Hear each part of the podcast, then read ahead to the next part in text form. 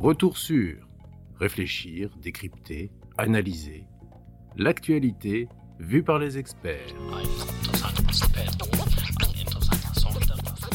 Il y a un an, la crise révélait le rôle absolument incontournable des travailleurs essentiels au bon fonctionnement de la société. Soignants, métiers du soin, travailleurs sociaux, agents d'entretien, chauffeurs, des emplois pourtant au plus bas de l'échelle des salaires.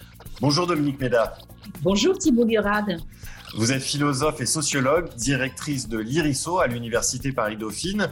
En mai dernier, vous alertiez dans un article du Monde sur la surmortalité dont étaient victimes ces travailleurs essentiels. Article à retrouver d'ailleurs dans le livre blanc de l'Université Paris-Dauphine intitulé Covid-19, regard croisé sur la crise. Alors, avant de savoir si la situation a évolué, euh, quelle était l'ampleur de cette surmortalité par rapport à d'autres catégories de travailleurs? Vous aviez notamment euh, l'exemple britannique que vous citiez. Oui, il y a eu dès, dès le mois de mai 2020 euh, une, euh, une série de statistiques sorties par l'Office national statistique britannique, très très très euh, intéressantes parce qu'elles permettaient de regarder la mortalité par profession. Et donc ils avaient étudié une cohorte de 2500 personnes d'âge actif euh, décédés du, du, Covid et ils regardaient quels étaient leurs leur métiers. Et alors, ce qu'on voyait très très bien sur cette statistique, c'est que on avait une surmortalité. Alors, du côté des femmes, euh, des métiers du care, hein, les, aides à domicile. Euh, notamment, et du côté des hommes, euh, c'était les vigiles, les chauffeurs, euh, les ouvriers non qualifiés du bâtiment ou les métiers de la, de, de la vente. Donc voilà, ça c'était vraiment intéressant de, de, voir ça. Et évidemment, c'est parce que c'était des, des, personnes qui continuaient à aller travailler et qui, euh, en début de pandémie, n'avaient pas de protection. Qu'en est-il de la France? Alors en, France, malheureusement, c'est plus difficile de faire ce genre de travail parce que euh, la profession est mal renseignée sur les certificats de décès et donc on a eu du mal à avoir, euh, je dirais, des, statistiques de surmortalité par profession. Mais néanmoins, on a un certain nombre d'enquêtes qui, ont été euh, déployées. Hein. Je pense à l'enquête Coconel, à l'enquête Epikov et, d'autres travaux de recherche qui ont montré finalement qu'on avait une surmortalité euh, dans certains territoires, euh, notamment en Île-de-France et dans le Grand Est, mais quand on creusait un peu, on voyait que euh, cette surmortalité, elle était dans des territoires très densément peuplés, mais aussi elle touchait des personnes qui vivaient dans des logements trop petits, des logements euh, euh, surpeuplés. et il y avait comme ça toute une, on a réussi à, mettre en, en évidence l'importance de toute une série de facteurs logements trop petits, travailleurs qui se déplacent, bas revenus, comorbidité, hein, parce que les comorbidités elles sont aussi liées, c'est-à-dire diabète, hypertension, obésité, sont aussi liées aux, bas revenus. Et finalement, comme l'enquête britannique ou des enquêtes aux États-Unis, on a vu qu'en France, c'était également les travailleurs essentiels euh, les plus pauvres qui étaient, ou, ou leurs familles, hein, par exemple, qui contaminaient leurs vieux parents, qui étaient euh, le, plus, euh, le plus concernés. Retour sur réfléchir, décrypter, analyser l'actualité vue par les experts. quels sont aujourd'hui les groupes de travailleurs essentiels sur lesquels l'attention des pouvoirs publics doit se porter en priorité? Alors, euh, en, fait, au, début, on n'avait pas tellement d'expressions consacrées. On parlait des travailleurs essentiels, on parlait des euh, travailleurs clés, des travailleurs de première ligne. Et puis peu à peu, les expressions se sont affinées. Et donc maintenant, on parle des travailleurs de première ligne pour euh, ce qui concerne le, personnel de, soins. Médical et, non médical, et on parle de travailleurs de deuxième ligne pour les autres. Alors, pour les travailleurs de première ligne, Yeah. Il y a eu, comme vous le savez, le Ségur de la santé, et puis même encore des, mesures récentes qui ont été euh, annoncées par le, ministre de la Santé, euh, consistant en, des revalorisations de, de salaire. Euh, en revanche, pour les autres, pour les travailleurs de deuxième ligne, il s'est passé beaucoup moins de choses, hein, puisque lors du premier confinement, la ministre du Travail, Muriel Pénicaud, avait annoncé qu'il y aurait des, mesures. je rappelle que le président de la République avait dit qu'il y avait une forme de scandale hein, à ce que les personnes les plus utiles soient les plus mal payés. On s'était rendu compte, on s'était pris ça dans la figure, hein, on s'était rendu compte qu'il y avait quand même une énorme contradiction. Euh, mais bon, depuis, il s'est passé peu de choses. Hein. Il y a une mission qui a été confiée à deux, deux, experts, Christine Herel et, Sophie Moreau-Folenfant, pour documenter la question. Et elles ont rendu un, premier, euh, une première ébauche de rapport en, juillet, très très intéressante d'ailleurs, hein, qui confirme un peu ce qu'on savait déjà, mais qui le documente bien. C'est-à-dire qu'il y a près de 5 millions de personnes, elle parle de 17 qui présentent à la fois des mauvaises conditions de travail, des très faibles salaires, une précarité des contrats et des salaires qui sont en plus mangés par le temps partiel. Hein. Par exemple, euh, euh, les aides à domicile, 8 000 euros nets euh, par an. Donc, vous voyez, ça fait des, salaires nets par mois autour de 700 euros. Voilà. Alors, récemment, justement, il y a eu une annonce de, l'augmentation des, aides à domicile. Du secteur non, lucratif, mais c'est pas encore fait. Hein. Et puis il y a aussi la question spécifique des travailleurs des plateformes. Hein. on a vu beaucoup de livreurs, chauffeurs, qui le plus souvent sont contraints d'être indépendants. Hmm. Alors justement, on va revenir sur la question euh, des livreurs, mais d'abord, euh, comment est-ce qu'on peut revaloriser ces métiers, notamment euh, pour faire face aux difficultés de recrutement? Alors, vous, avez raison de dire qu'il y a d'énormes difficultés de recrutement. C'est ce qu'avait montré notamment le rapport Libo hein, sur toutes ces personnes qui s'occupent des, notamment des personnes âgées. Hein. Alors, bah, des, chercheurs nous disent depuis très longtemps ce qu'il faut faire. Hein. Il faut revoir notamment les classifications. Parce que vous savez qu'en plus de tout, il y a un véritable problème euh, quand on compare les classifications relatives aux métiers des hommes et aux métiers des femmes. C'est-à-dire que les métiers des hommes souvent sont considérés comme techniques et donc il y a des coefficients qui permettent de donner une classification et donc une rémunération plus importante pour ces métiers techniques.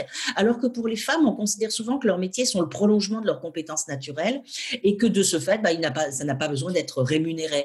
Donc, on a euh, pas mal de chercheuses, je pense à Rachel Silvera, euh, Séverine Lemierre, Florence Janicatrice, Nicole Gadret, qui ont euh, mis tout ça en, évidence. Et donc, on sait que ce qu'il faut faire, c'est revoir les classifications. Et c'est ce que le rapport rendu par les deux experts dont j'ai parlé tout à l'heure, est censé faire. Hein, il est censé aider les partenaires sociaux à revoir ces, euh, ces classifications. Mais je pense qu'il faut aussi revoir les, les conditions de travail, hein, parce qu'il y a par exemple, vous voyez, un caractère très émietté, très fragmenté euh, du, du, travail d'un certain nombre de, de métiers, euh, notamment des, des, aides à domicile ou des caissières, vous savez, avec beaucoup de, de temps non travaillé euh, qui n'est pas payé. Hein.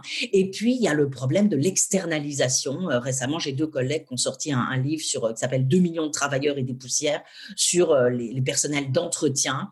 Euh, là, là, aussi, avec, le, je dirais, les ravages de, de l'externalisation.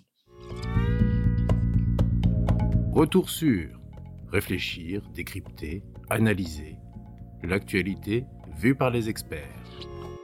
Pour ce qui est des travailleurs des plateformes, euh, depuis, le, depuis quelques mois, au Royaume-Uni, Uber a reconnu le statut de salarié pour ses chauffeurs. La même chose en Espagne, où une loi euh, reconnaît le statut de salarié aux livreurs de repas à domicile. Est-ce que de telles évolutions sont appelées à se généraliser selon vous?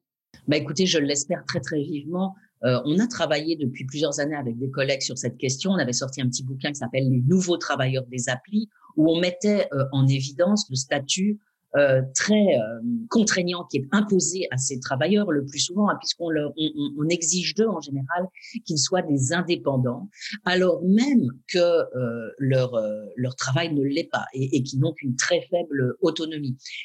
récemment, en, en, mars 2020, la, la Cour de cassation a même jugé que le statut d'indépendant donné à ces à ces personnes était fictif c'est-à-dire que, de fait, lorsqu'ils demandent une requalification et lorsqu'ils viennent devant les juridictions, euh, la plus haute juridiction a reconnu que c'était bien des salariés qu'ils étaient sous normalement qui devraient être subordonnés et qu'ils devraient être employés par ces par ces plateformes.